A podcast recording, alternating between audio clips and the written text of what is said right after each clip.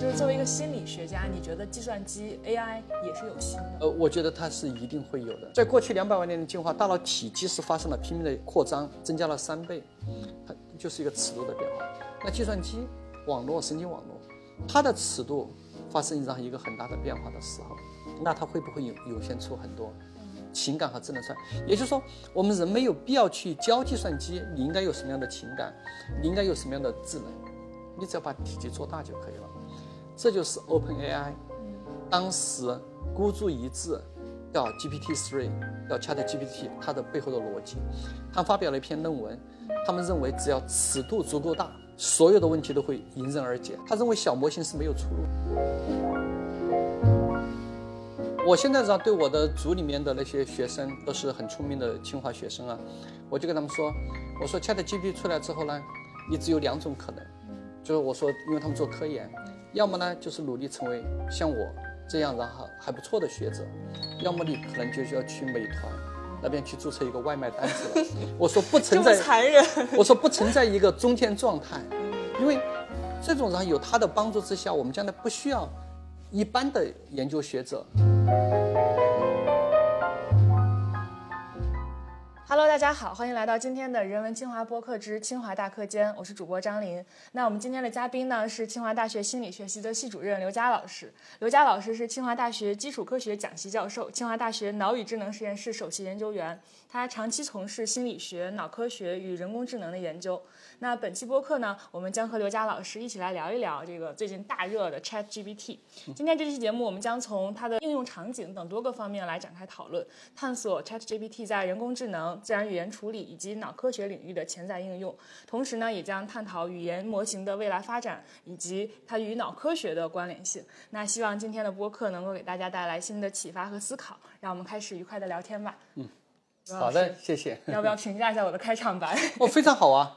我觉得这样很专业，这是 Chat GPT 写的哦，是吧？对，要不然我刚才要盯着他念呢。是，其实是他写的，我就是给他输入了一个指令，我说我今天要跟清华大学的刘佳老师呃录一期播客，请给我写一个二百字左右的开场白。哦，他甚至连我的背景啊，连这些他全都知道。对他知道你是一个脑科学家，所以他里边就提到说我们会脑什么聊他与脑科学的关联性，其实我都没有告诉他，这是他自己就是自己联想到的。哇。那现在然后看了好多，然后编辑就会失业了。对，原来靠写这个文字，写这种，这本来是我的工作嘛。对对对对，因为这块儿，然后比如说在我们做那个电视的时候，我们经常就叫写台本。对对。就是我到时候应该说什么样的话。嗯。其实这个呢对于那个导演来说，它是一个很大的工作量。对。那现在然后我们比如说原来我做最强大脑的时候，嗯。那么嘉宾应该说些什么话，导演就会提前给他写好，这相关的。那现在就。导演就很轻松了，说现在我们请魏教授对什么什么东西进行点评，嗯好，Chat GPT 就帮你把内容写好了。你刚才是真的没有听出来，不是我我我真的没听出来。嗯，对，我当时唯一的还在说，哎，我说为什么要拿着本子呃本子练？对对对，嗯嗯。那哎，那你第一次用 Chat GPT 是什么时候啊？嗯，我用那个 Chat GPT 比较，然后比较久了。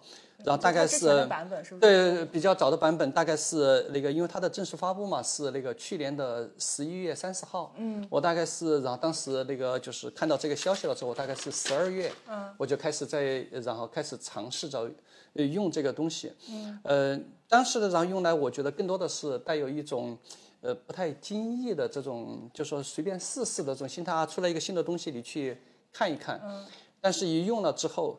然后我当时就特别特别的那个震惊，嗯，为什么说特别震惊呢？因为它的然后前身啊，就是那个我们叫 GPT，对，三点零，它现在可以说是三点五嘛，嗯，就三点零。我当时去用它的时候，但它闹了很多笑话，嗯，比如说你问。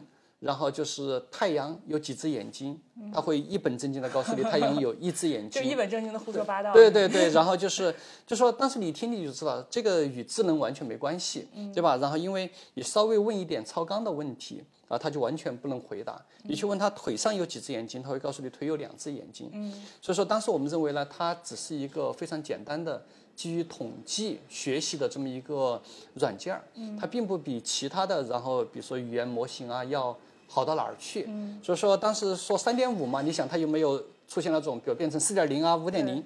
说当时去看一下，OK，他做了一个对话，有什么新奇的东西？嗯，所以说抱着这种心态去试了一下。嗯，试了一下之后，我就发现整个世界就不一样了。那你问他第一个问题是啥？呃，我当时问他的第一个问题呢，其实还蛮简单的，就说我就就跟刚才然后你这个问题比较类似，我就说，请你介绍一下我的导师，Nancy c a m i s h e r 就是我的导师是 MIT 的呃一个院士，啊，他就让介，我就只给了他这么一点信息，他就把我导师的主要工作把它全部列出来了，因为我当时这么一看，我觉得哇，这个和我了解我的导师是一模一样的，他没有任何的偏差，嗯。当时我就想，哎，难道是然后在从网站上面，比如说去把这一段给 copy 过来吗？然后因为这段我从来没在我导师的网站上见到过，我还专门去我导师的网站上去查了一下，发现没有。后来然后我就决定考他一个更难的一个问题，呃，这个问题呢，然后就是我就问他什么是 FFA？啊，这个对于一般人而言，他完全就不知道这三个字母代表着啥。这三个字母来代表着。梭状回大脑的缩状回面孔加工区，你看这是非常专业的一个术语，对吧？然后他就完全给我解释了，FFA 是什么，然后以及然后围绕它的一个主流争论到底是什么。嗯，所以这一点上就让我感觉到他是知道了很多东西，而且他能够非常精准的回答。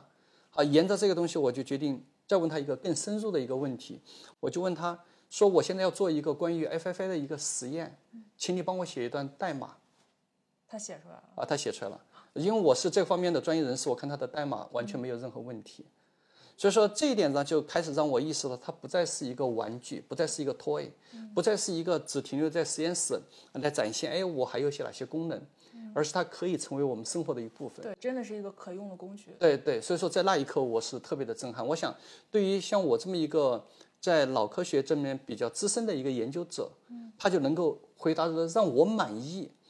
所以说，在这一刻，我就意识到，它可能如果对其他行业而言，它可能所起的作用，可能就是一种革命性的，对对对，一种更大的这种作用。对对对。那你们团队的小伙伴什么的，同学啊之类的，对你们之间有讨论吗？关于它？呃，现在是这样子的，现在然后我就告诉我的学生说，你们做科研，然后一定要用 Chat GPT。嗯。呃，然后就是每个人必须要去注册一个账号，然后必须然后要把它用起来。你有什么问题，然后你首先去问他。如果假设你问他得不到解决，你再来跟我再来跟我一块儿讨论。我们那个有一个专门的一个那个实验室的群嘛，我在群里面发了好多，然后关于 Chat GPT，然后以及关于怎么用，然后甚至关于怎么去搞定账号，然后这些东西我都告诉他们，然后说这个东西是你们必须的，然后用，嗯。对我的感受是因为我算是一个 AI 的门外汉嘛，我自己做的是内容创业，我就首先我自己开了一个自媒体公司，然后我自己是一个自媒体博主，就是我觉得呃。就是 ChatGPT 这件事情是第一次让我感觉到说人工智能这件事儿跟我的生活工作息息相关。就之前我是一个甚至连科幻片我都不怎么看的人。嗯嗯。对，然后包括之前的几次就是这个 AI 的发展的大的变革，包括像之前的阿尔法狗出来什么的，我都没觉得就是它对我有多重要，跟我有多么的贴近。嗯。但是我自从就是试了一下这个 ChatGPT 的功能之后。我就发现哇，就是首先就是我的自媒体公司这一块儿，我就发现哦，其实我作为一个老板，我发现好多东西我甚至不用雇人去干了，直接这个机器免费的就可以帮我干成。那是不是我就起心动念说，我是不是该裁人了？这是第一个。第二是我就想，如果我作为一个自媒体博主，那我的竞就我跟机器的差别在哪里？我要如何就为啥大家会喜欢一个真人，而不是去喜欢一个机器？那就是肯定你个作为人的那一方面，你的你的。独特性要怎么去保持住？要怎么去体现？嗯那就是可能就是这两方面。就是作为自媒体博主，我是比较不害怕失业的。然后作为一个自媒体公司的老板，我又是觉得这个出来了，我可能会节省我的很大的用用人成本。嗯那这个就跟我的工作生活息息相关。说白了，它跟我的钱就挂起钩来了，跟我的未来就挂起钩来了。嗯嗯。所以那一刻，我觉得说啊，我一定要好好的研究一下这个东西，然后看，就真真的是在。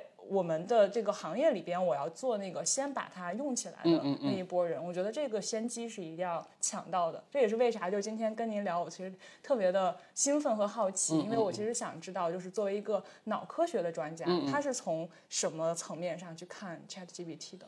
就说，呃，我们如果假设来看那个 ChatGPT，比如说我们打一个那个比方是什么呢？它的那个是，它首先它从哪儿来？它呢，然后是它的训练，它的素材，就说那个神经网络嘛，它一定需要让从一些东西中间学习。它的素材呢是来自于三分之二的互联网，整个互联网。我们比如把互联网比作一的话，它有三三分之二的内容都是作为它的训练素材。他把那个就是维基百科六百多万篇文章也作为他的训练素材，他还把几个大的博物馆的所有藏书全部都作为他的训练素材。所以说，如果假设我们从这角度讲，不夸张的讲呢，那个 GPT 它的训练素材，包含了我们人类几千年来所积攒的所有知识，或者绝大部分知识。嗯，为了给你一个形象的，然后这种比喻啊，就是在维基百维基百科大概有六百万篇文章作为它的训练素材，嗯，只占它训练材料的千分之六，嗯，就说你就可以想象这个数量之庞大，对，对，所以说 GPT 然后三点零它在干一件什么事情呢？他说这么多知识来了，我能不能去把这些知识做一个汇总？我能不能找到知识之间的这种关系？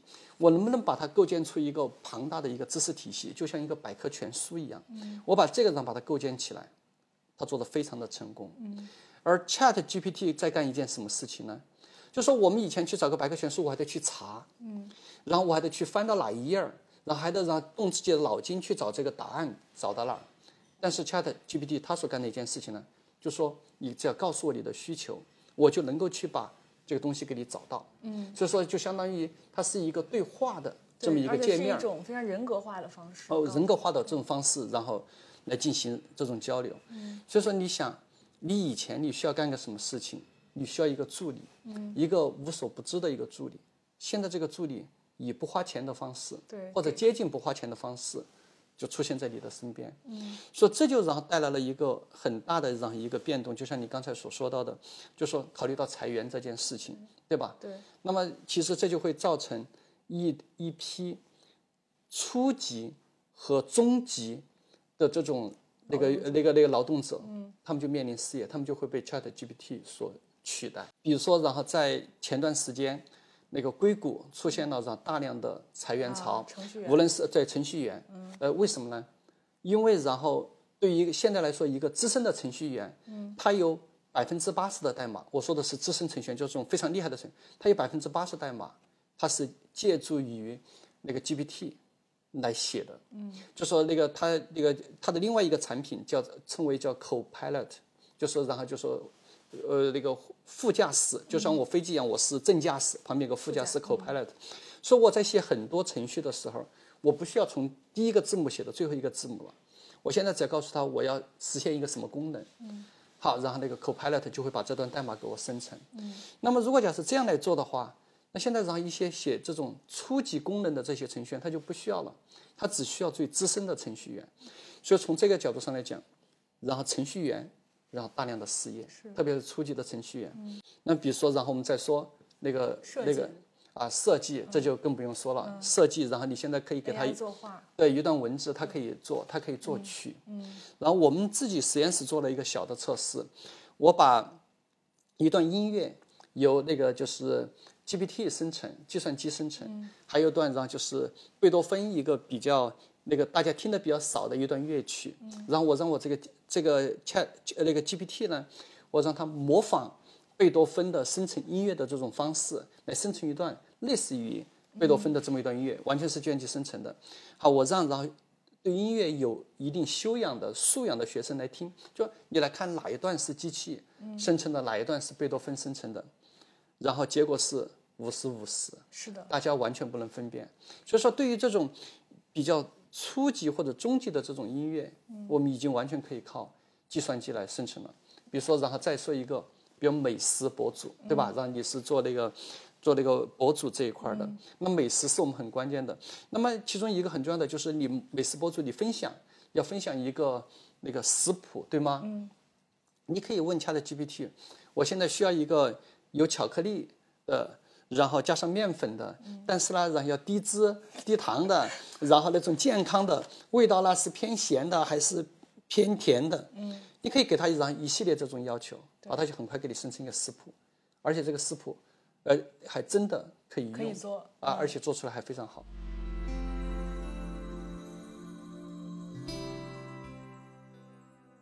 但是就是说到它的功能这个问题啊，我是在用的过程当中，我有这么一个感觉，就是它确实就是像我们刚才说的，它的功能性非常强大，然后它可以把一些就是比如说食谱，它可以说的非常准确，你真的能做出来。但是另一方面，就是大家我觉得这次 ChatGPT 之所以出圈，就比三点零出圈，一方面是因为它公测了嘛，就它没有像三点零就只开放给少数人，就公测了之后，更重要的是它有这个人格化的部分，就是它可以很有情商的回答你一些问题，它可以根据你前面问那些问题的语气啊。你的答复呀，他判断你的倾向，然后就回答的更合你的心意，就说白了就更狡猾或者更像一个人。嗯嗯。但是我认为归根结底，就这这两方面其实是。背道而，这也不是背道而驰，就是两个方向的。就是你如果要确保它的功能性，确保它发它回答你的这个东西是一个正确的、无瑕的答案的话，它就势必会牺牲掉人格化的部分。那如果它往人格化的那个部分发展，它将来会不会变成一个很狡猾的，或者说就是它给你出一些诡计多端的，或者胡言乱语的，但天花乱坠的，但看上去就非常 make sense，很让你开心的答案？这其实是两个方向的。对。嗯，其实我觉得呢，这一点呢，其实是一个二合一的。那我觉得 Chat GPT One 这共同有的这种方向去发展，我想它是一个更好的一个东西。但这两者呢，然后就发展过程中，你刚才提到了非常一点，它会不会变得越来越狡猾？对，我觉得这个如果它真的能够往这个方向去演化的话，我觉得这一点其实反而对我们来说，这是 AI 的一个重大突破，因为。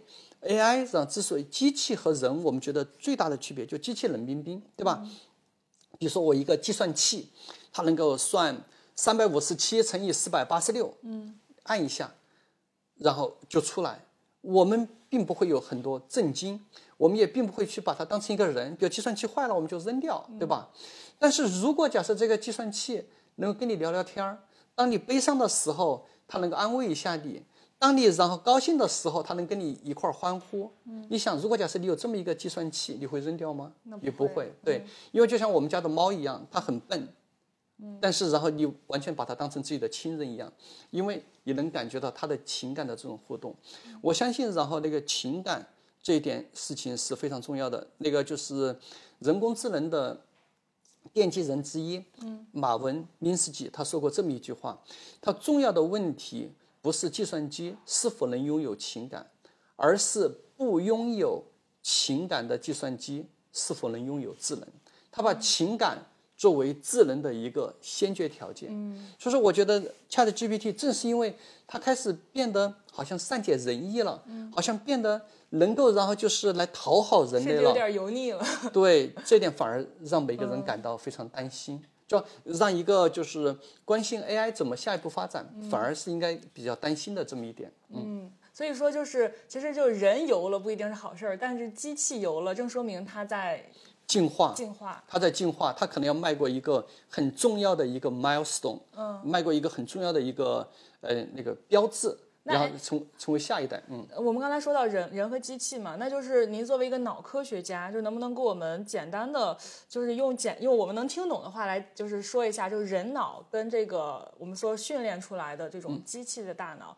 它本质的区别是什么？它或者它就是有什么不能干的事情？因为我最近看就是那个什么，呃，Meta 的那个首席科学家就是乐坤，他一直在网上去批判 ChatGPT 的一些缺点嘛。就是两个主要的他的论，就是他的攻击的点，就是说，呃，就是人的这种。叫什么内在的建模，就是是 World Model。对，它是因为它我们有这个五五官，我们可以去接收这种五感的信息，然后我们从小到大，然后我们会有一个内心的这个世界去建立起来，这个东西是机器没有的。然后第二点就是说，这个价值观和愿景方面，机器是不可能具备的。那因而有很多做决策的时候，你其实是需要这个价值观和愿景类的这种东西的。对，这个您怎么看？那个就是我觉得，然后我们怎么来看乐坤呢？然后说的，然后那个一点呢，就是然后就是说的，然后负面一点和正面一点，我们来怎么来看？负面一点呢，我觉得乐坤是让酸酸葡萄心理。嗯，我我相信，让这个代表着很多，然后那个就是研究者，然后的一个普遍的心态，就酸葡萄。因为 Chat GPT 出来之后，它是真正的让大家看到了通用人工智能的这么一一线曙光。呃，什么叫做通用人工智能呢？通用人工智能，我们可以。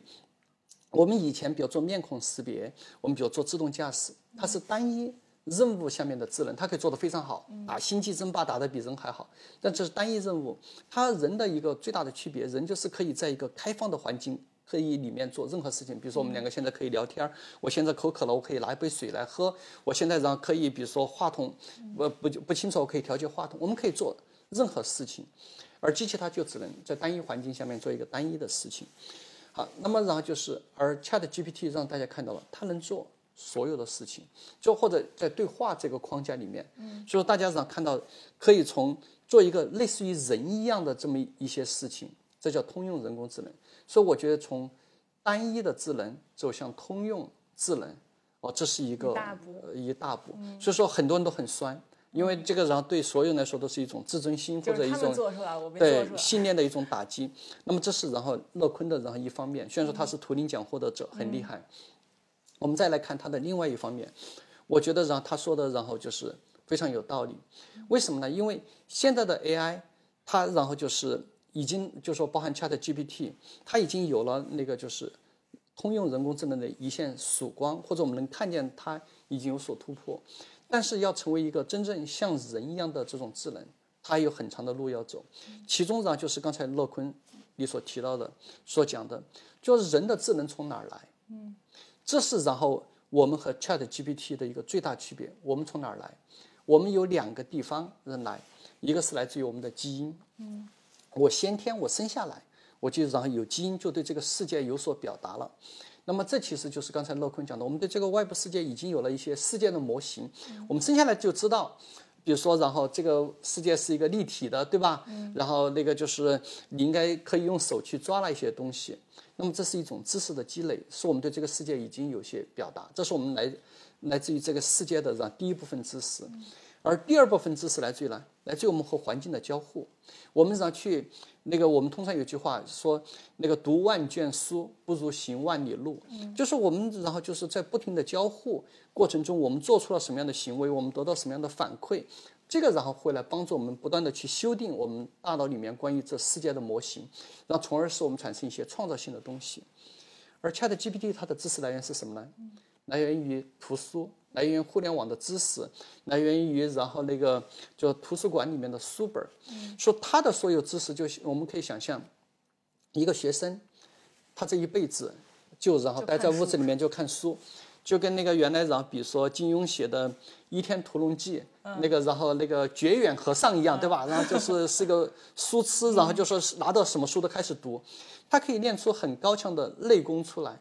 但是你如果让他真的去打一架，他很快就会被别人打死。为什么？他没有实战经验，他不知道，然后我怎么去和别人，然后怎么去打，怎么去利用别人的短处，怎么利用我的长处，对吗？Chat GPT 就是现在是基于这么一个状态，就是一个绝缘和尚，对他一个绝缘和尚，然后一个少林寺的，然后藏书阁的一个 老僧，就对，然后你说什么经书我全懂，你说什么样内功我也懂，嗯，但就是不会打，但是就不会打架，就不会干事儿，所以他现在呢，然后就是相当于我们呢，就现在是我们知道怎么去打，我们知道怎么去和那个世界怎么交互，但我们现在有个绝缘和尚在旁边帮助我们。给我们提示，对吧？然后给我们一些很多知识，就像金庸小说里面另外一个王语嫣，对对对对，我不会打架，但是我全都懂啊，就是类似于这种，他对我们就帮助就会很大。所以我觉得这是然后莱昆所说的一个很关键的地方。但是然后我觉得然后 AI 的下一步，它必须要走，这个在我们脑科学领域里面呢。我们把这个东西称为叫做具身认知这块说的是一个什么东西呢？就是说我们人和环境，嗯，它其实是一体的。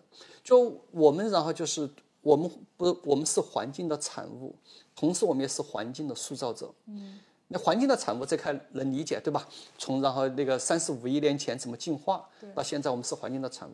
但什么叫做我们是环境的塑造者？我们可以改变环境。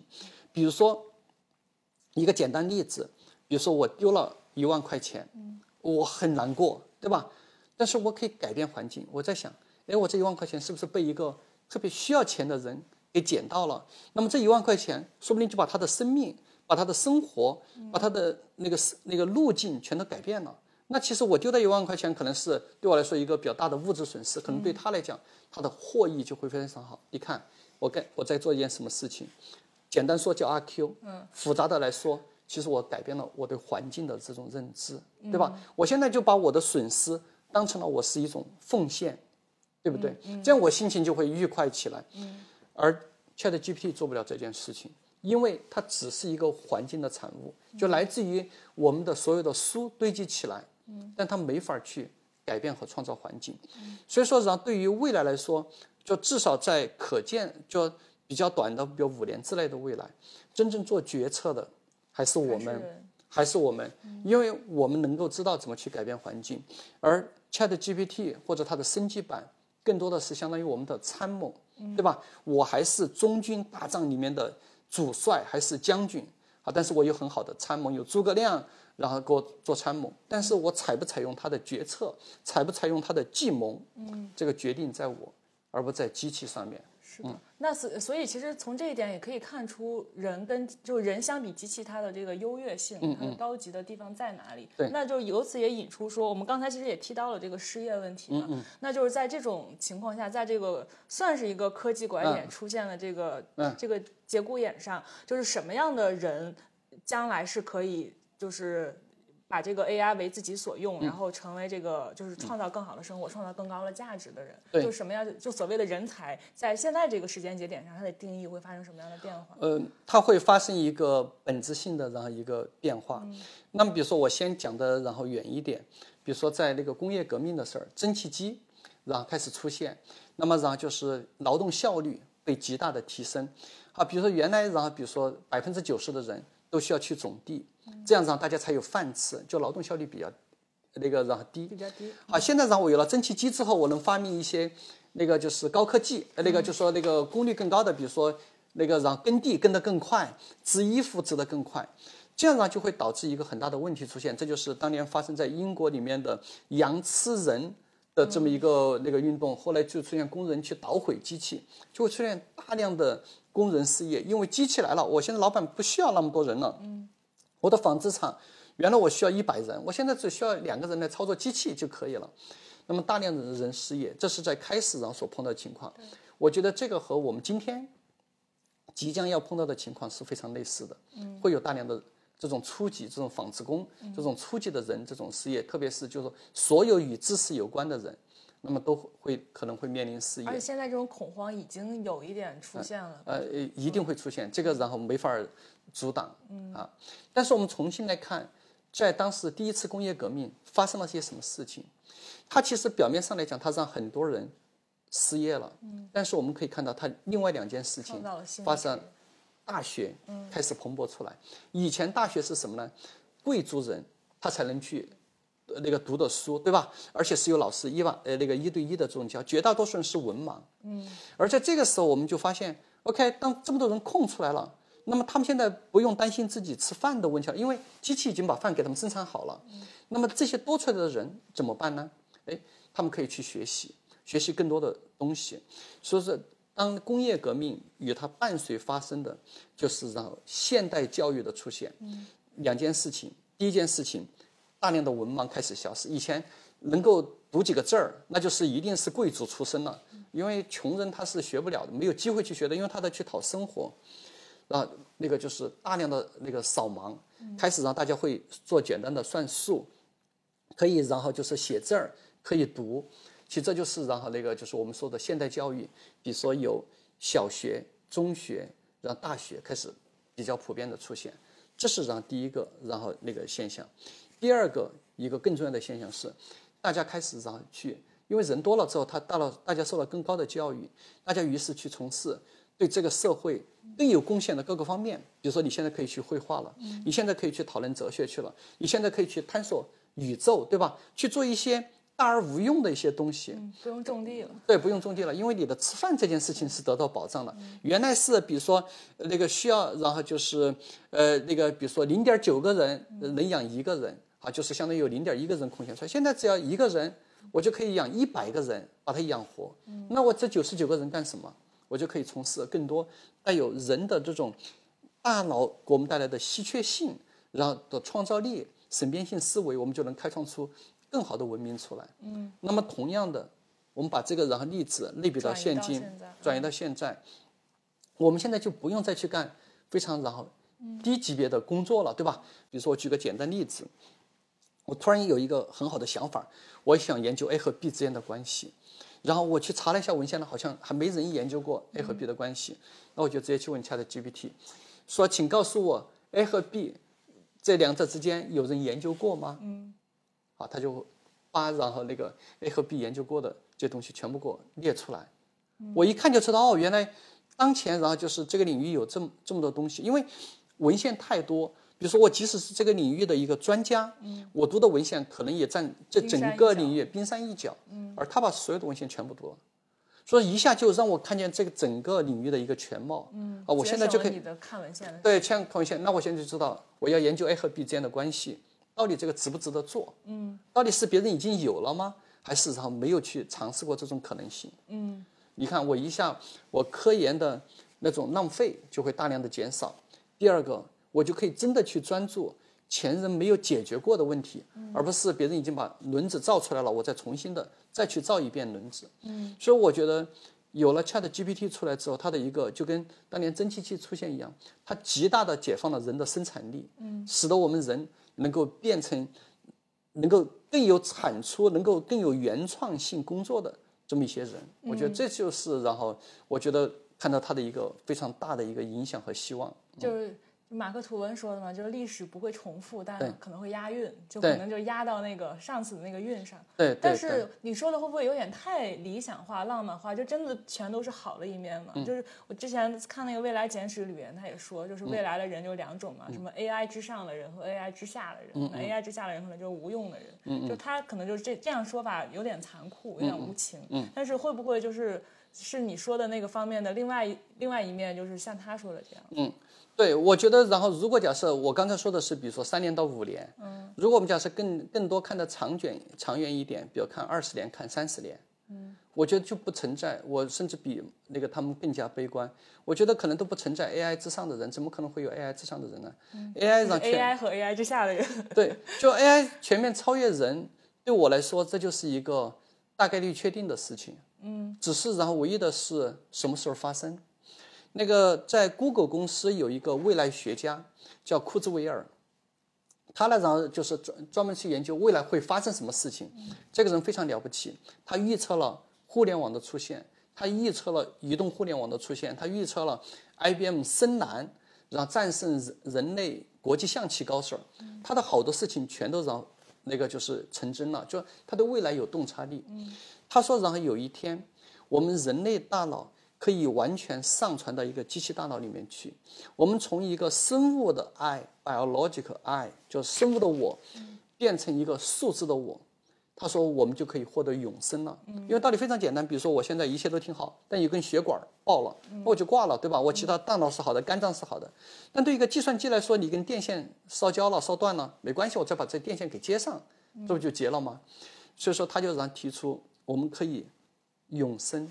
这个概念，那么他认为这个时候什么时候会发生呢？嗯，二零四九年啊，这不是我们活着都能看见吗？对，所以说他把这个预测然后做完了之后，这这人干什么了呢？好，就会去养生去了，每天吃大把的维生素，因为他年龄比较大，然后那个然后养生，然后吃素啊，吃什么各种东西，他就希望能活到二零四九年，这样的话他也能永生了，对吧？嗯，我们当时大家觉得有点。太不可思议了，对吧？二零四九，对吧？我们都能每个人都能活得到，都能见到这一天，我们每个人都能永生吗？嗯。但是马斯克说了一个更加夸张的事情，他说通用人工智能比这个来的更早。嗯。二零二九，也就是说离我们现在只有六年时间。是的。他在把这个言论发出来之后，所有人认为这个就是一个神经病嘛，对吧？疯子嘛。嗯。但是我觉得他当时发这段话的时候。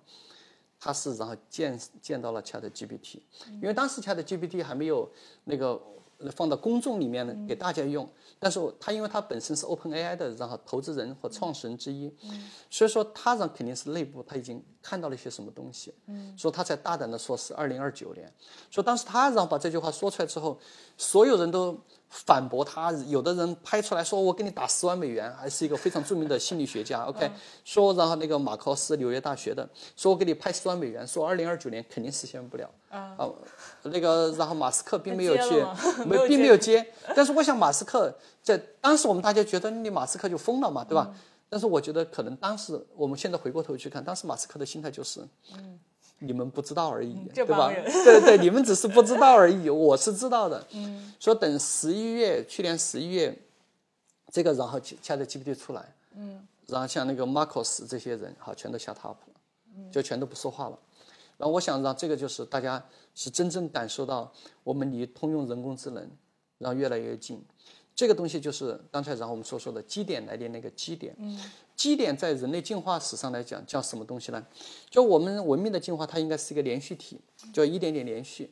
啊，但是呢，比如说在远古的时候，一颗陨石砸向地球，把那个然后就恐龙给灭了。嗯。好，这就出现了一个基点，它文明就断了。嗯。好，就相当于变成原来是体型越大越好，后来就变成哎，像体型像我们这种反而是更好的了，对吧？因为它的然那个文明断了。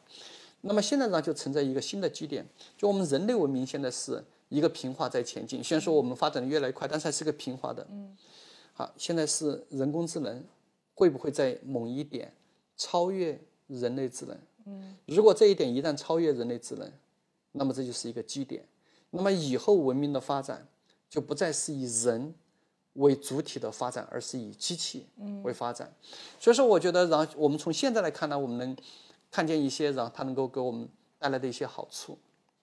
我觉得总体来讲呢，是好处大于坏处。嗯，但是如果假设你把这个时间尺度拉大一点，拉成二十年、三十年或者五十年，嗯，那这个基点它是一定会来临的。嗯，就出现一个反杀。就反杀。嗯，这个时候人类说没有在 AI 之上的人类了。嗯，因为你再聪明的人，你在他面前就是一个小小朋友。嗯，就是一个弱智都不能再弱智的一个人，就相当于 AlphaGo。他现在看见李世石，看见这些然后围棋排名高手，在他眼中，就是你们都不会下围棋，他是这种感觉。嗯，所以叶卫平把阿尔法狗称为叫做阿老师。嗯，他不再说，然后那个是那个，然后那个是我们一块来下围棋是阿老师，对吧？嗯，我觉得将来我们不仅仅是围棋，我们在人类的可能所有的知识领域里面，我们都得叫人工智能，让 AI 叫 AI 老师了，嗯，对吧？呃，我觉得那是然后就是可能将来文明发展的一个真正的然后改变点。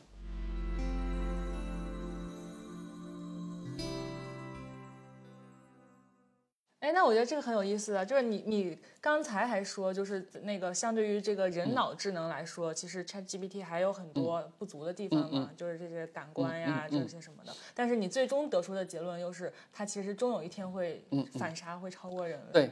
那就是是你是基于对这个技术的乐观，呃，技术发展的乐观。我觉得，然后从我的这角度讲呢，我觉得就基于我的一个看法，我觉得有四点。嗯。然后那个就是那个就是我认为那个 AI 一定会，现在它还没有到达人类的水平，现在没有。现在没有，但是有四点最根本的原因决定了 AI 一定会超过人类。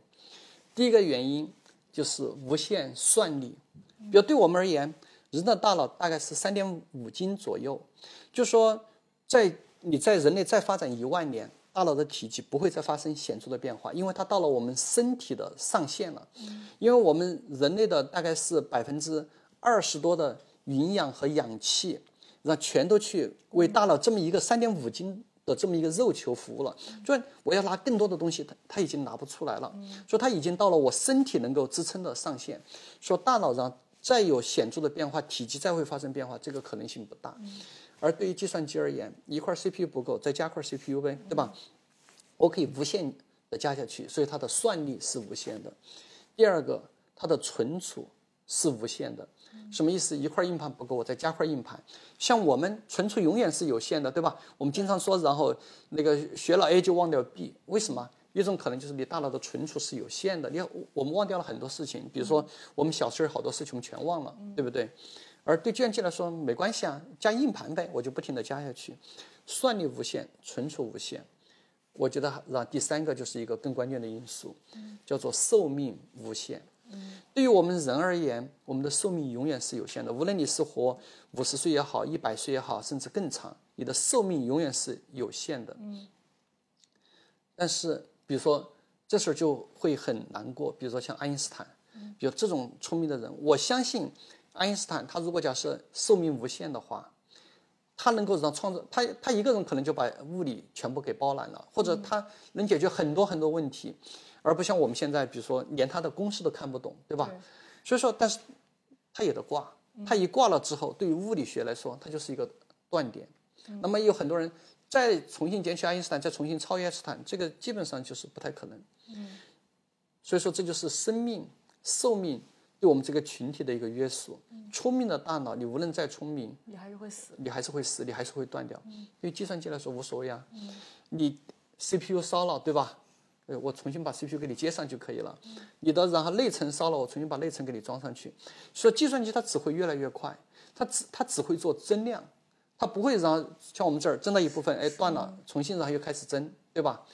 它是能够不断的做增量。嗯。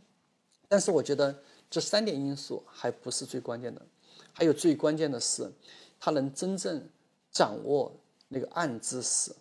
暗知识。暗知识是什么东西呢？我们可以这么然后来说，呃，我们把那个知识来，我们可以分成然后那个那个就是这几类，一个是叫明知识，就放在外面的，比如说然后那个就是一加一等于三，这个是我们能够表达，我们能够那个理解，然后这种明知识，OK。第二个呢，我们称为叫做隐知识，隐藏的隐。那比如说你会骑自行车，你说不出来，但是我会用，但是我会去干这件事情。好，然后还有第三类知识，它既不可表达，不能像一加一等于二，让这种把它表达出来，也不可也不可以我们自己去体验它，去操作它骑自行车。它既不可表达，也不可体验，它反映的是这个世界万事万物之间的联系。那就是那个禅，就是道，就是。嗯，它不仅仅对它，如果抽象来讲，它可以是这个东西。比如说，我们说，AlphaGo 为什么能够战胜人人类最厉害的棋手？是因为你，我们可以简单来讲，那个棋盘呢，然后总共是十九乘以十九，每个格子呢，然后就是可以放，可以放黑棋，可以放白棋，可以不放，它有三种状态。所以说，你对于一个围棋盘这么小的围棋盘。它的这可能性摆放的可能性有多少呢？就三的十九乘十九次方，嗯，这是一个比整个宇宙所有原子加起来还大的一个数据。也就是说，对于这么大的一个空间，它空间是无限大。说对于我们一个人而言，我们或者人类而言，到现在我们总共只下了两千万盘围棋，这已经很了不起了。一个人不吃不喝，大概然后就是从出生下到死，大概能下十万盘左右。那么你放到三的十九乘十九次方这么大一个庞大的空间里面，基本上就可以忽略不计了。十倍都下不完。对对对对，然后都不是，就说下到宇宙那个，然后灭亡那个那个消失里都下不完。所以人类只在整个围棋世界里面探索了一个非常非常小的一个空间，而那个就是然后那个就是 AlphaGo，它因为它算力强。说它可以探索一个更大的空间，它不仅学完了人类的两千万盘围棋，它可以去探索一个更大的空间，也就是说，它看到了比我们人类更多的东西，暗知识。所以说，从这角度讲，你人只看到这么小一点点，而对于然后啊，AlphaGo 它可能看见是一个整个手掌，说他看见了这么多，他来解决这么一点问题，那简直就是小 case。就相当于是升维了，就是对升维了，升维了。所以说这就然后所以说从这个角度上讲。阿尔法狗战胜人类是很简单的，因为计算机的无限算力，因为计算机的无限存储，因为计算机的无限寿命，必然使得它可以去探索更大的知识空间。嗯，所以从这一点上来讲，它来反杀人类，这是一个必然的事情。那所以就是你是认为它就是最后它升维，它去到了一个看到了一些暗知识，它这这个优势相比较于它。就相比较于人类的这种从小到大的生活的体验，这种情感，你觉得它的那个优势是更大的？就是在这个比，就是如果要真的有一战的话，或者要要要比赛的话，它的那个优势是更大。对，因为他了解更多，嗯，他了解更多，他见的世面更大。那人的这些情感，它有啥用呢？对，我觉得是这样子的，人的情感呢，我觉得这个是，然后就是当机器和机器进行交互的时候，非常有用的。要像我假设这世界上只有我一个人，我的喜怒哀乐是没有意义的。为什么呢？因为我就不需要跟人交往，我自己情商为零也没关系。所以对于一个单个机器，它无所谓。对。但是我如果假设一旦要去和人其他人进行交往，那在我们心理学有个很重要的词儿叫做同理心，对吧？这点就非常重要。你感受到痛苦，我不能哈哈大笑，对吧？那我就永远失去你这个朋友了。你感到痛苦的时候，我也会感到痛苦；你感到高兴的时候，我也会同样的快乐。我们叫做同理心，对对。好，那么这个使得我们人与人之间能够建立一个社会，能建立连接，这是非常非常关键的。所以说，我们叫做人类的。那个共同命，那个共同命运共同命运共同体，所以说让大家正是因为了有了情感，才能把大家绑定在一起，而不是靠的一加一等于二这种数学题。那么将来，计算机它作为一个庞大的主体，它也需要和其他的计算机进行这种然后连接，他们会组成一个计算机的这么一个群体，对吧？那么在组成一个计算机群体的时候，我相信联系他们的。不简简单单是一些 calculating，对吧？你能给我多少 power，我能给你多少东西？我觉得这个时候情感可能也是把他们连接起来的一个关键，把他们连接成一个 society，连接成为一个文明。我觉得那个然后的一个共同体。我觉得，所以你就是作为一个心理学家，你觉得计算机 AI 也是有心的，也是它的也是有心理的。呃，我觉得它是一定会有的，是吗？对，一定会有的。你可以想象一个，比如说比较简单的一个事情啊，就说，比如说我们去看蚂蚁，比如说我们说的更低等一点，我们去看水蛭这种非常低等的生物，比如说那种线虫，你觉得它有心理吗？我觉得它没有。它没有，对吧？我我我也觉得它没有，对吧？好，但是你可以看到，比如说我们当我们谈我们家的猫的时候，谈猫的事儿。你觉得它有心理吗？那我觉得它有。呃，你你感觉它有？那一只猫和一个线虫，你说它们有什么样的本质区别？然后其实就是猫的脑袋里面神经元更多了，嗯，它们的连接更密了。所以说，我们换一个换成一个学术上的词来讲，它的 scale，它的尺度变变得更大、更复杂了。嗯。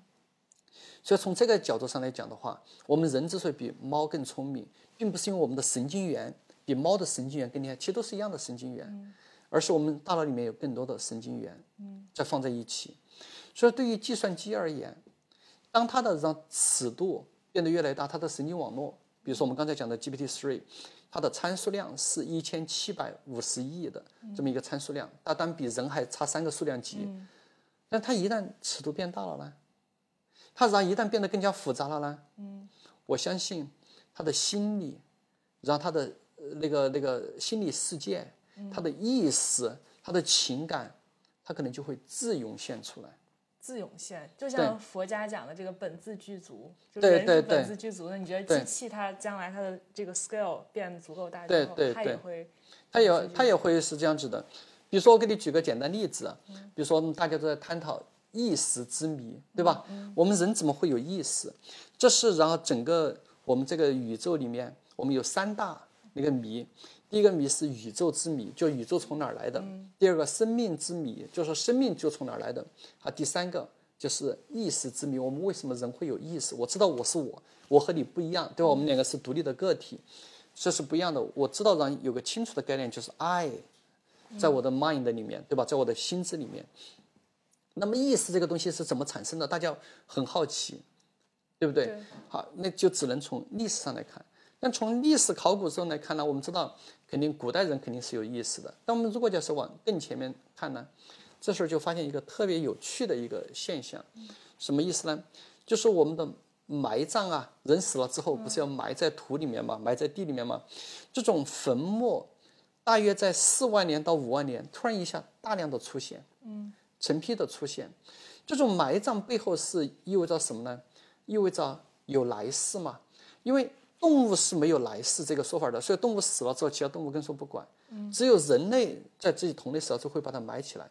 这个时候我们大家推测，之所以埋葬呢，它背后有一个隐藏东西，就你的肉体是已经死掉了，但是你的精神还长存。是意思是是当时的人们认为有来世。对对，然后我们就猜测嘛，否则你不，而且你还坟墓里面还可以放点什么各种装饰品啊、陪葬品啊，就一定是这种原因嘛。嗯，这个大约在四万到五万年。它突然一下出现了，嗯，所以这就会导致很多人有一些假设。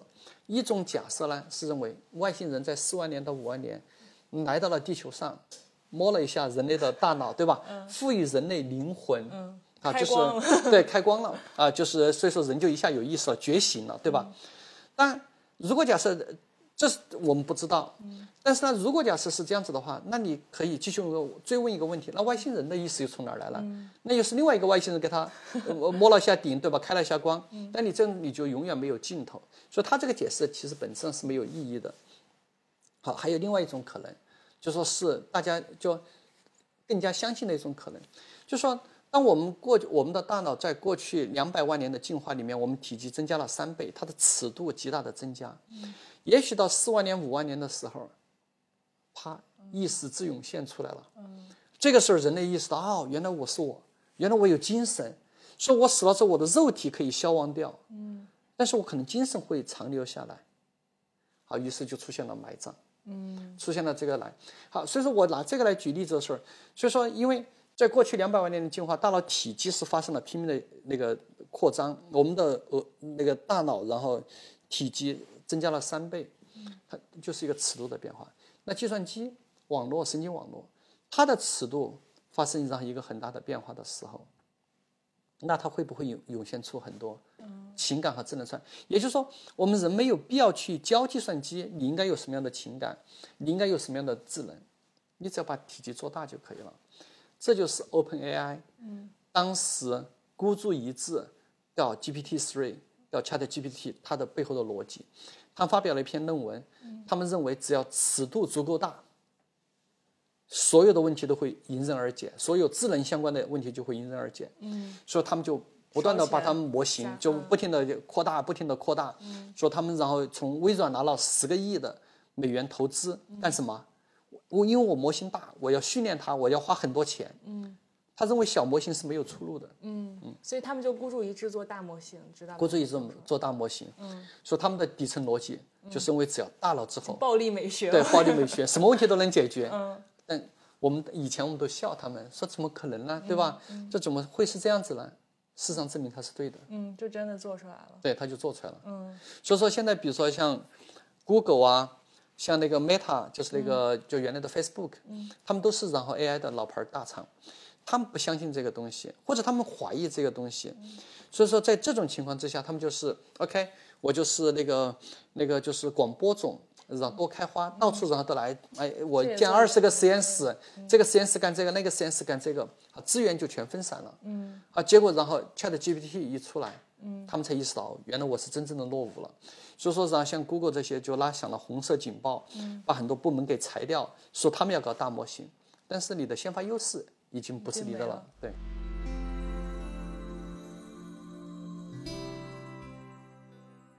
包括现在中国，其实国内的很多大厂也在发力做这块东西。就你觉得，就是中国有适合做？OpenAI 这样的公司的土壤，我看到的说法是说，就是国内的，就是算力啊，还有那个包括数据什么的，其实不不是大问题，主要就是模型的这个差距，可能差了两年的时间。我觉得，然后最大的一个问题啊，就是他们太低估这中间的然后一个复杂度了。因为如果假设我们去看那个就是呃那个就是那个 ChatGPT 它本身的技术，因为这技术都是公开的，所有的这些技术。都是让大家都能拿得到的，然后那 ChatGPT 做了一个什么呢？它叫组合创新，就是我把然后各种需要的技术我拿来组合起来做了一个创新。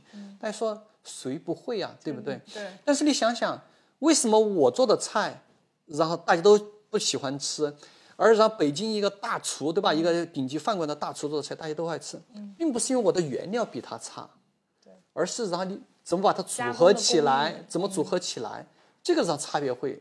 天差地别，嗯，所以说我觉得国内有很多人然后说想去跟进去，说不就是花钱吗？不就是然后已有的技术我来垒一垒吗？嗯，这个东西是不行的。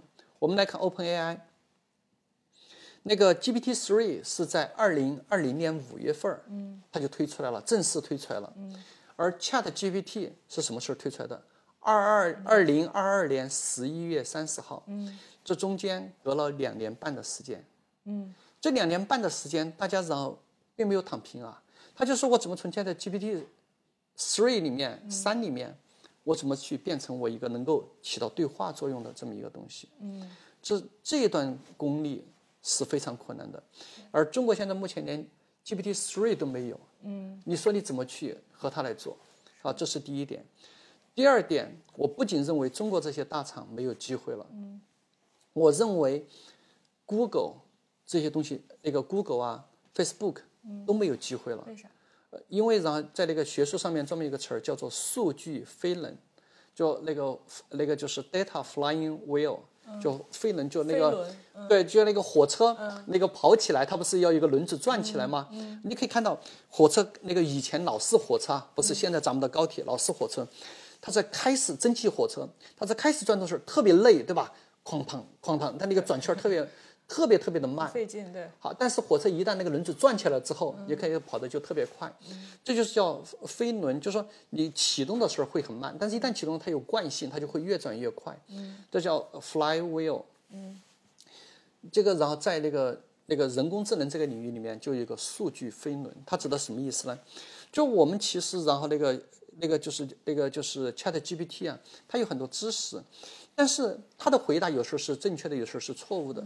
那我们怎么才能知道一个正确答案呢？就是他就说，哎，正确的，然后我就给他点个赞啊；错误的，我就给他点个向下的标记。他就学习了啊，这时候在干啥？就学习。我我在教他，我在教他。哎，说你这个答案很符合我的心意，呃，你这个答案不符合心意，或者甚至你都不用点赞。你去问他问题，啊，你可以不停的追问，他通过你的追问，他就知道哦，我这么回答是对的，我那么回答他是跑题了，对吧？那么这些数据灌给他，相当于我们全世界所有的人都在训练他。现在他的日活是上亿，就是那个来，现在然后你不花二十美元去买个用户，对，说这个系统正忙，我正忙，然后那个让你等待，一等待然后就要等待好几个小时，对吧？大家都在帮他训练，嗯，所以说现在相当于全世界搞，比如说像你这种搞艺术的、搞文学的，然后比如像我这种搞科学的，像搞呃做律师的，全部都在让训练他，嗯，他这种转起来了之后，他的数据量就是会无穷的大，嗯，他就会不断的生长下去，而像 Google，他比如说他把。呃，GPT three 类似这样产品训练出来一点问题没有，它然后再凭它的很强大的技术，比如做一个 Chat GPT 出来，它没有问题。但这个时候它的数据量是有限的，而我们全世界的人都在训练 Chat GPT，你想想，每天上亿的人都在训练它，这是一件多恐怖的事情。所以在这个时候，我觉得只要它不犯大错，嗯，它就不会有任何的问题了。比如说，我们再说一个很简单的。比如世界上的搜索引擎占有率，那么 Google 搜索引擎那个占有率是那个呃，在整个世界占百分之九十二左右。那么微软也有一个搜索引擎，然后叫做 Bing，对吧？必应，国内叫翻译成必应，只占到全世界的百分之二。但是微软呢，就把 ChatGPT 整合到它的搜索引擎里面了。所以将来你不仅仅是简单搜索，你可以然后去。让它回答问题，就像 Chat G，就像 Chat GPT 一样，你可以问它什么样的问题？你可以问我准备买 A 这个牌子的双人沙发，它能不能装到我二零一九年的荣威的后备箱里面去？你问这样的问题，就原来像我要做这事情，我得去看那个看一下荣威的后备箱的尺寸，尺寸那个那个双人沙发的尺寸，然后我再有很好的数学几何才能放进去。啊，现在微软。你只要直接在它病上面输入这么一段话，它就会告诉你行不行，嗯对吧？然后它可以然后 chat 和你对话。你说我要去，比如说云南大理，我要玩一个星期，给我一个星期游玩的计划。嗯，他可以给你拿出来。啊，你说我现在不想玩一个星期，我现在只想玩三天。嗯，他可以给你。你说我现在想去云南大理买打折的机票，呃，什么时候比较好？他全部会给你。他可以给你跟你对话，就相当于一个高级秘书在帮你一样。嗯，然后最后他还可以创造。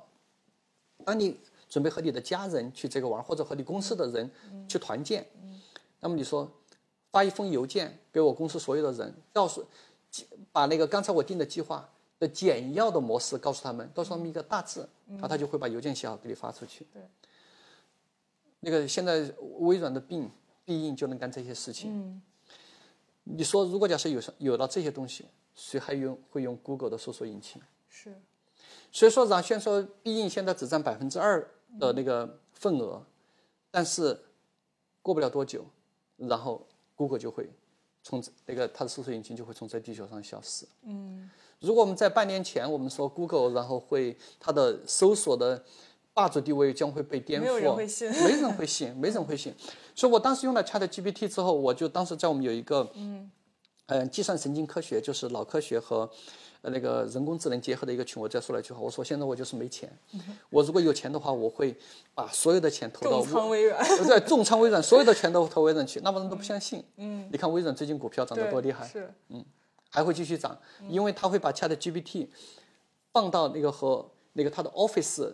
那个全家桶放在一起，什么那个 Word 啊、PPT 啊、Excel 啊，这些全将来这些工具我也可以跟它联动了。对你到时候比如用 Excel 的时候，你就告诉他我要做一个什么表格，我要算一个什么东西，嗯，啊，你就不用自己去拉表格，自己去填数据，然后自己去然后把一堆公式写出来，他全帮你全部搞定。嗯，所以就其实也这你这样回答了我的下一个问题，就是如果让你想象一下，就是 AI 如果像。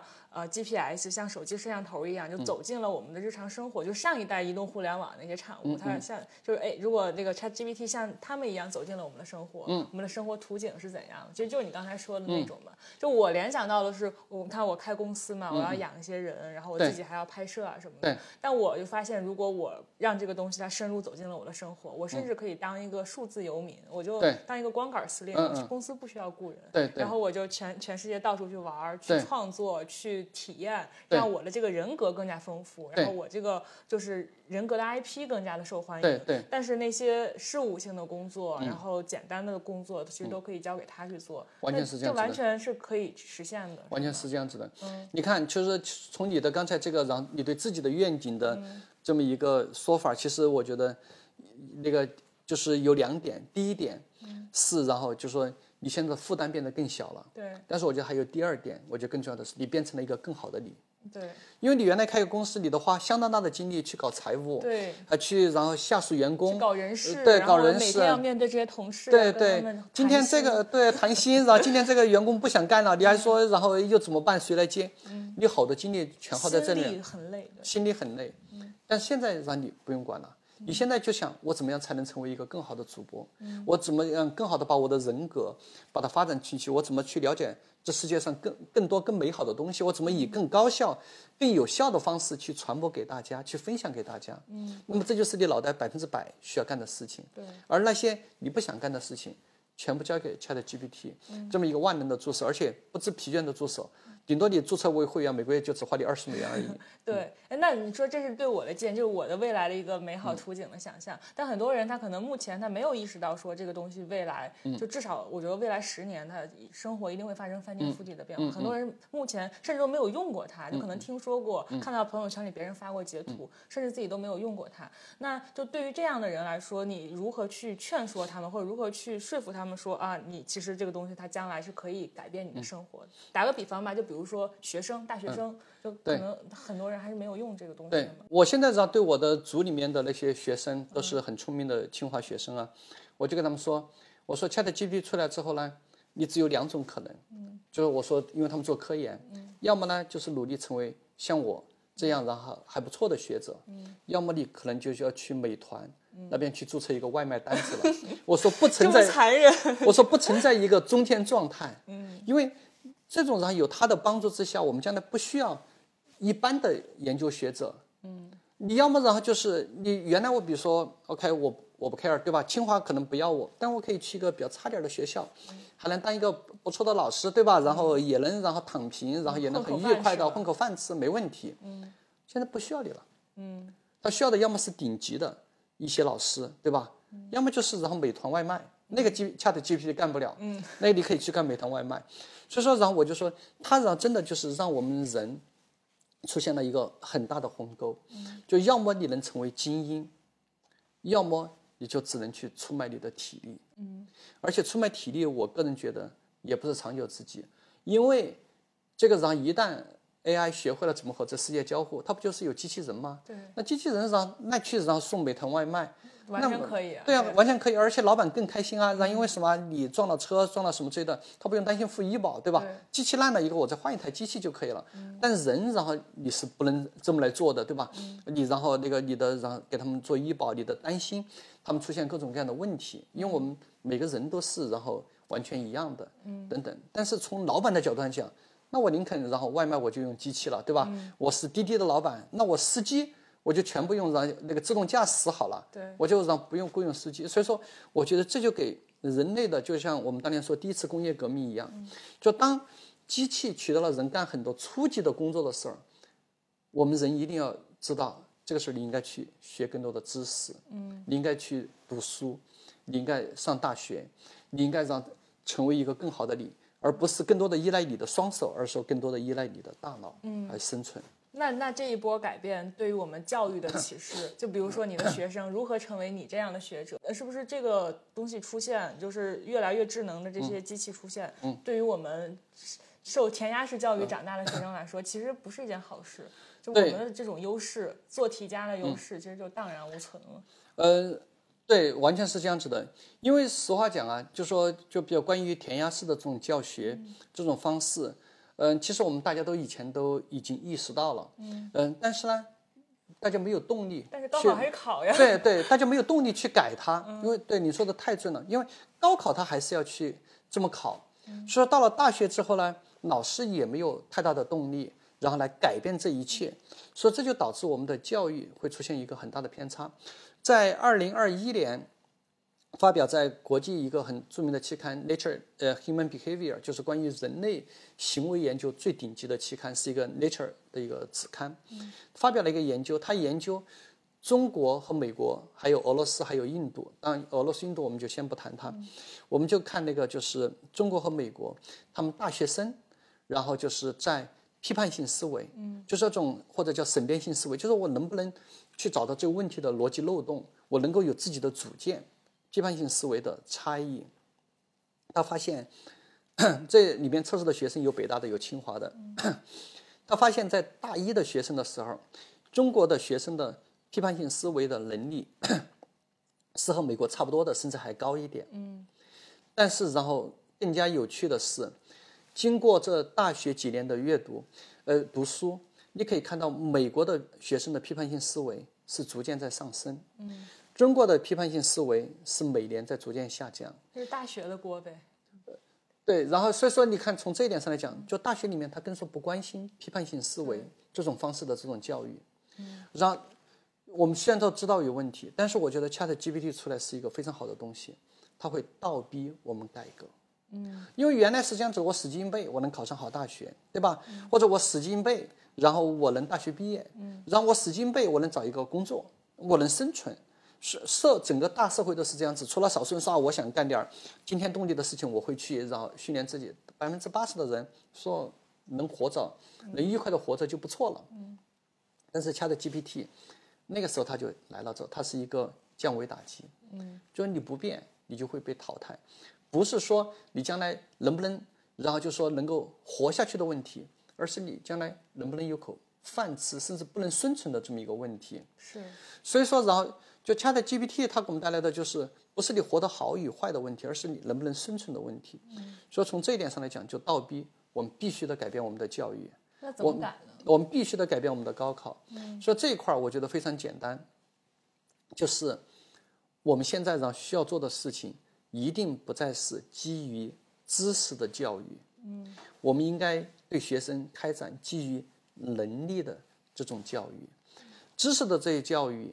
让学生用 Chat GPT 去解决它就可以了。嗯，我们需要做的就是我们培养学生审辩性的思维能力、创造性的思维能力。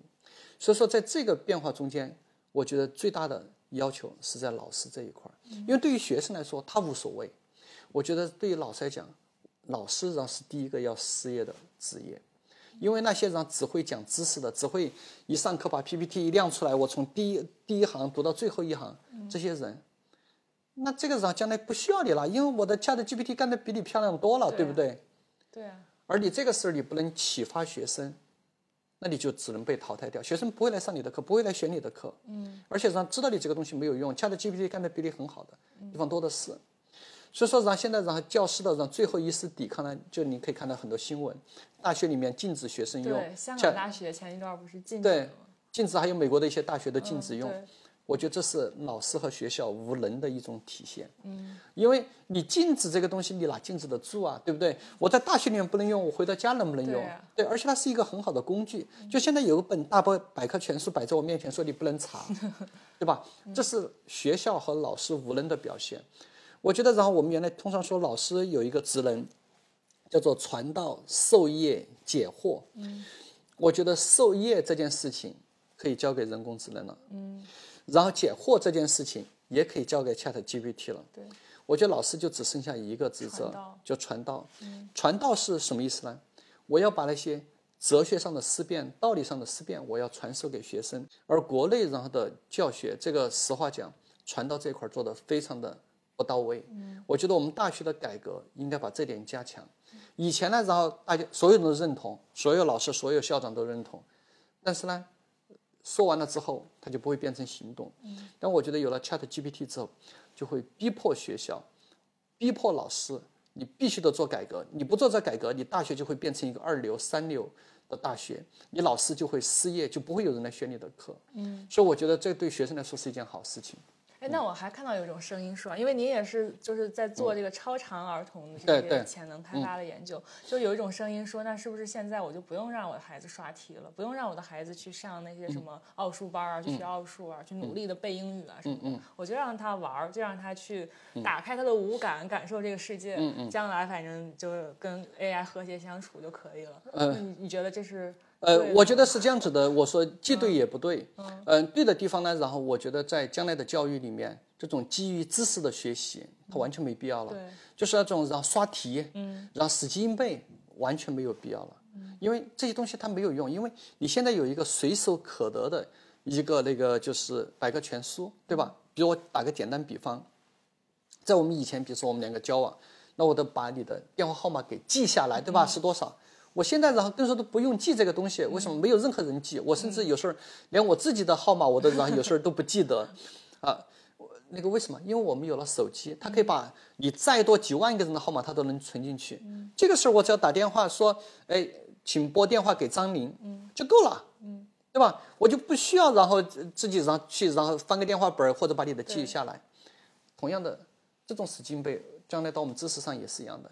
我不去，不需要记忆很多很复杂的东西，所以说我觉得这个时候留给我们孩子是一个更多更宽松的一个东西，知识性的东西，知道原理，知道它逻辑就够了，不用去记细节，我也不用去记雪比科夫不等式到底是怎么回事儿，应该在哪些条件下去用，嗯，啊，这是我觉得对的一方面，然后错的一方面，其实这个时候并不是说孩子就躺平了，去然后该想干啥干啥去玩什么东西，而这个时候。我们要对孩子进行更多的一些能力上的一种培养了。嗯，那么这个时候就不再是然后检查一下你作业做没做对就结束。我们更多的关心孩子他的能力有没有成长，他的批判性思维能力，他的创造力，他的然后逻辑推理能力这些东西他有没有去成长。所以这个时候，无论是家长还是我们的中小学、大学，他的教学模式它会发生天翻地覆的改变。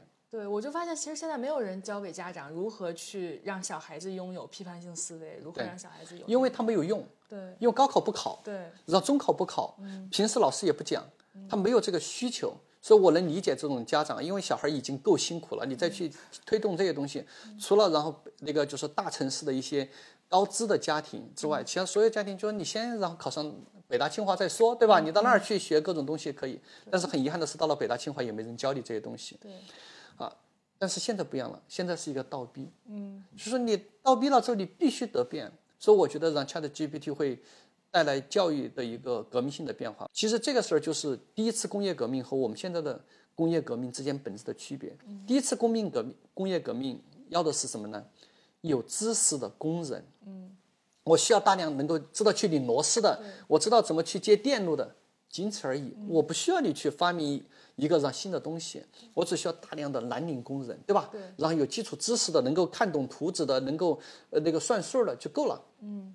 好，那就是我们的，比如说现在就是很多中专啊、大专啊这些人干的事情。好，那现在是工业革命，我不需要这些人了。嗯。我需要的是一些有创造力的人，我需要他们能够创造出这个世界上还没有存在的一些东西，有这种能力的人。嗯。这是然后这个世界上所需要的。所以我觉得在这个时候，他就会我们培养人的目标就会发生本质改变。而以前呢，更多的是就像我刚才说的一样，喊的是口号，一喊这口号大家都同意，然后家长也同意，老师也同意，然后教育部的就那个教育局的官员都同意。都同意，那没有人去做。啊，一回到家了之后，逼着小孩照样然后去刷题，对吧？那一到然后那个那个那个就是学校里面老师逼着也刷题，教育局那边又看，然后分着也看成绩怎么样。哎，现在出来了之后，你这么搞没有用了。嗯，嗯，所以你觉得？就是即使高考的指挥棒没暂时没有改变，就是这种自下而上的人们意识到危机感之后的这种家庭教育啊、学校教育啊这些改变都是会发生的。这一定会发生，因为我觉得，而且这种发生然后可能会出现一个新的阶层固化。嗯嗯，什么意思呢？就是越早意识到的越对，越是高知的阶梯，越是社会等那个社会经济地位高的家庭，他越容易接触到这种新的知识。嗯。他越容易然后有这种忧患意识，越有这种然后被警告的这种，然后那个就是意识。所以说这个时候他会更多的让他小孩去，那个就是去能力上面的培养，而让越是然后就是相当于比较底层的这些人，他很少接触这些知识，所以他就会比较困难。呃，所以说我觉得这个可能反而是阶层，然后就是固化，对然后那个就是一个非常大的问题，因为 AI 它会放大。这种作用就是鸿沟拉大了。对，鸿沟拉大。那如果让您给这些就是暂时可能暂时还没有意识到说 AI 将来会与我们产生怎样的一个互动关系的这些家长也好、学生也好，就给他们推荐一点书、电影。嗯，你你可以推荐点什么吗？呃，我觉得然后那个就是，我觉得一个是要看你的播客，然后这个是 这个很重要，因为让更多的人让看到，这是我今天接受采访的一个最主要的一个那个目的。就我觉得让更多人知道这个东西，而不是然后一些很复杂的术语，对吧？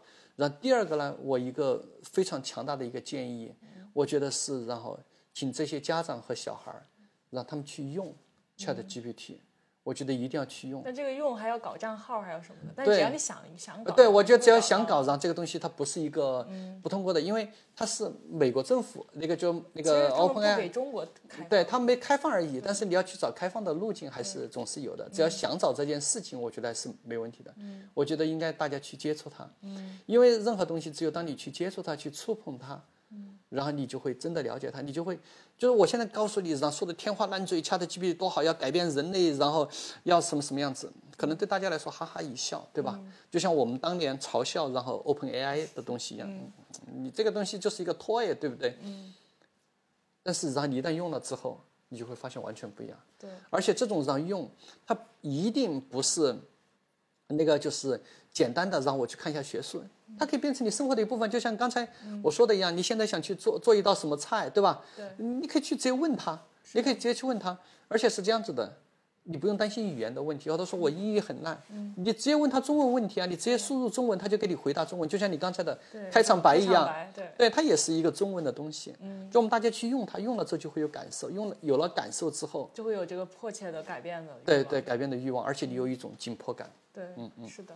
好的，那谢谢刘佳老师。最后有一个小问题啊，一个小彩蛋问题，就是如果让你造句，AI 虽然 AI AI AI 虽然在很多方面已经超越人类，但是，嗯，你想填啥？就说如果假设让我来填的话，我就叫没有但是，没有一定会超越。对，它一定会超越，它只是一个时间的问题。它也许是像马斯克所说的二零二九年，它也可能是然后像那个呃库兹韦尔说的要等到二零四五年。但它只是一个时间的问题。就我是坚信，AI 一定会超越人类智能的，就是基于我刚才所说的四大那个可能那个那个可呃那个基石说出来。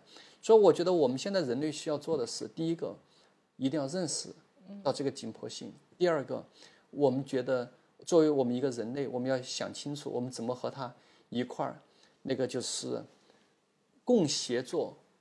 共进化，嗯，我觉得这是我们人类现在目前要做的。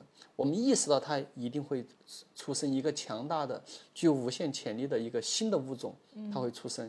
就我们人类，我们怎么去协作它，让它变得向善而不是向恶，让它更好的去帮助人类而不是毁灭人类。嗯同样的，我们人也在不断的提升自己。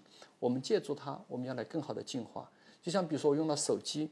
我的记忆力就一下扩展了很多，对吧？因为我我一下可以记几千个人的电话号码。嗯，AI 也可以成为我们的一个像 R2D2 星球大战里面那的一个助手一样。嗯，所以说我就觉得共协作、共进化。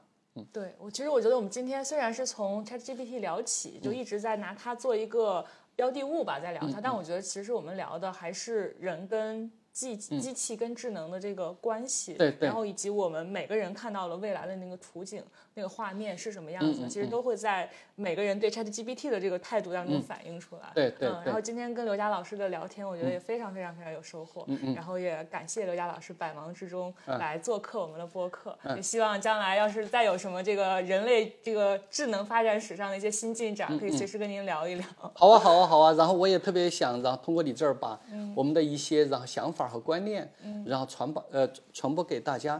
我觉得现在是一个到大家坐在一起来共同思考的时候。对，因为我们现在站在一个进化的这么一个十字路口上面，做出什么样的选择，我想对我们未来。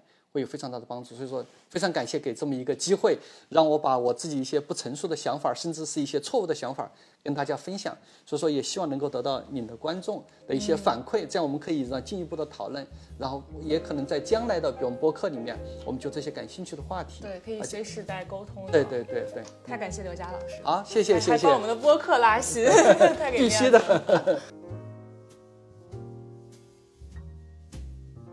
本期播客内容到这里就结束了，感谢您的收听。我们的播客节目《人文清华》已经在喜马拉雅、小宇宙 APP 等各大播客平台上线了，欢迎大家订阅收听。谢谢大家，咱们下期节目再见。